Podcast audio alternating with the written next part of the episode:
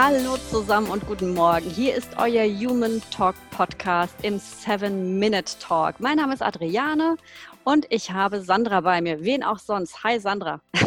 Hallo Adriane, schön dich zu sehen. Schön dich zu sehen, Sandra. Ja, ich mache es heute ganz kurz und knapp. Unser, mein Impuls heute ähm, beschäftigt sich mit dem Thema Nachhaltigkeit von Trainings. Wieso möchte ich hier einen Impuls setzen? Ganz einfach. Ich bin ja nicht nur Coach, sondern auch Trainerin. Das ist das eine und äh, merke, wie ich meine Trainings aufbaue und was für Wirkungen sie haben. Aber das andere, und das finde ich ähm, als Erfahrung viel wichtiger, ich war ja fast 20 Jahre in einem Konzern tätig und habe wahnsinnig viele Trainings bekommen. Und äh, das hattest du wahrscheinlich auch, Sandra, oder?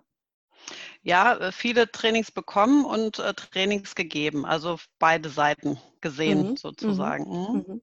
Genau. Und die Trainings, die ich bekommen habe, also unabhängig jetzt von fachlichen Trainings, die man braucht, ähm, persönliche Trainings wie Kommunikation, äh, Leadership oder äh, Präsentation, solche Dinge, die, da bin ich reingegangen habe das Training konsumiert, ich sage es jetzt mal ganz bewusst so, bin mhm. rausgegangen und dann war das Thema auch erledigt gewesen wenn ich meine Trainings aufbaue, also das erstmal so diese Erfahrung hat mir gezeigt, mein Gott, also was, was ist das dann? Das Training kann dir einen Impuls geben und es kann auch für dich persönlich ein bisschen nachhaltiger sein, wenn du das so aufnimmst.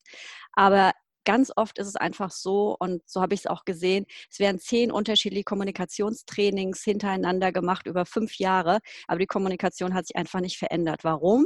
Weil es nicht geübt wird, ganz klar, weil es nicht verinnerlicht wird. Und unser Gehirn kann nicht einfach umswitchen. Du kannst nicht in ein Training gehen, dieses Training bekommen, danach gehst du raus und kommunizierst plötzlich anders, aktives Zuhören. Also das bedeutet, du musst das immer wieder trainieren, damit es sich auch, damit es sich bei dir manifestiert, damit es bei dir im Gehirn ankommt.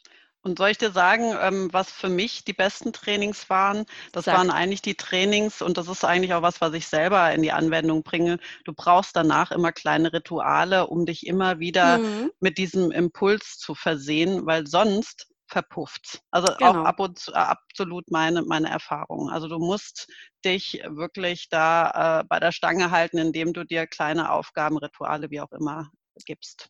Genau, aber wer macht das schon? Sind wir mal ganz ehrlich. Also du hast im Office ein Training, das beschäftigt sich damit, wie gesagt, nehmen wir einfach das Thema Kommunikation. Das sind ja ganz viele Trainings, die sich um dieses Thema drehen.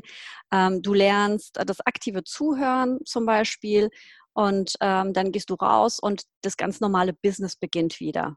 Und dann erinnerst du dich ab und zu an dieses Training, aber hast du Zeit, hast Lust, diese Rituale zu machen? Also ist es dein Ding, das zu machen oder wäre es vielleicht auch ganz gut, dieses Training mal anders aufzusetzen, dass der, ähm, der, der trainiert wird, dass es dem einfach auch ein bisschen leichter gemacht wird. Ne? Also für mich, wann ist eine Trainingsmaßnahme nachhaltig? Ähm, für mich ist sie dann nachhaltig, wenn sie wenn sie äh, auf längere Zeit Entschuldigung, wenn sie auf längere Zeit eine ernsthafte Wirkung über den Moment hinaus erzielt. Das ist für mich nachhaltig. Ne? Also wenn, wenn du rausgehst und das, äh, das hat halt einfach eine nachhaltigere Wirkung. Aber durch und, was hat es denn eine nachhaltige Wirkung? Ist es da nicht da tatsächlich, also so aus meiner Erfahrung ist es da nur so, wenn ich immer wieder mich auch damit beschäftigen muss ja, oder genau. mir selbst wie so Anker schaffe ähm, dass ich dranbleibe und nicht wieder irgendwo das in irgendeine gedankliche Schublade packe. Ja, ganz genau. Also genau, das erfordert, dass langfristig und tiefgreifende Kenntnisse und Fähigkeit erworben, die die Teilnehmer oder ja genau die Teilnehmer nach der We äh, Weiterbildung oder nach diesem Training, Seminar, Workshop in konkrete Praxissituationen äh, eigenständig anwenden können. Ne? Also das mhm. bedeutet mhm. genau das, was du eigentlich auch schon gesagt hast. Ja, also es gibt so ein paar Prinzipien, ähm, für, für den Aufbau eines Trainings. Da sollte man einfach so ein bisschen drauf achten als Trainer, aber auch als vielleicht HRler, der Trainings einkauft, ähm, um genau diese Nachhaltigkeit. Ich, ich finde, die Zeit, die ist auch irgendwie vorbei, einfach die Leute in so ein Training zu schicken, wieder raus, sie wieder rauskommen und das war es gewesen. Da muss ein bisschen mhm. mehr passieren. Ne? Also die Nachhaltigkeit zum Ziel setzen zum, äh, zum Beispiel dann äh, ein Punkt ist, äh, die Rollen sind notwendig, also die Eigenverantwortung. Du hast es schon genannt, ne? die Eigenverantwortung auch der Teilnehmer sollte gestärkt werden, Vorgesetzte einbezogen und den Trainer eher als Prozessbegleiter zu sehen als als ähm, One-Time-Event. Ne? Ja, die, der Trainer sollte bei den Teilnehmern und in der Organisation wie so eine Art Lern- und Veränderungsbereitschaft wecken. Das ist natürlich auch dieses, ähm, dieses Kopfmäßige, dass diese mhm. Veränderung da stattfindet von den Teilnehmern. Nicht zu denken, ich gehe rein, ich gehe raus, Training für dieses Jahr beendet, check, sondern das ist einfach eine komplette mhm. Veränderung.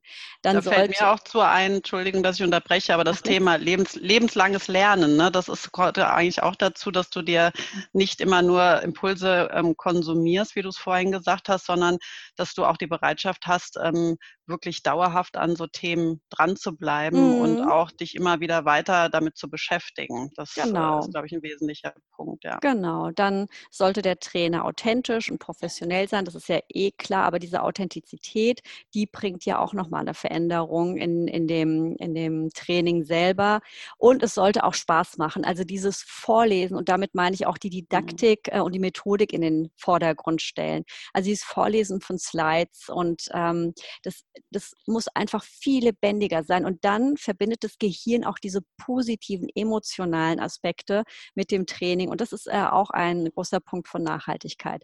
Ja, und dann, und das finde ich das Wichtigste, verbindliche Umsetzungsvorhaben, Anreize, Unterstützung, begleitendes Coaching, um das Ganze als Prozess abzuschließen. Und das ist für mich der wichtigste Punkt zu sagen, das Training muss nachhaltig auch noch begleitet werden. In welcher mhm. Form? Kollegiale Arbeitsgruppen, Coachings, äh, Treffen, aber dass immer wieder das, was trainiert wurde, äh, in die Reflexion kommen, immer wieder geübt wird.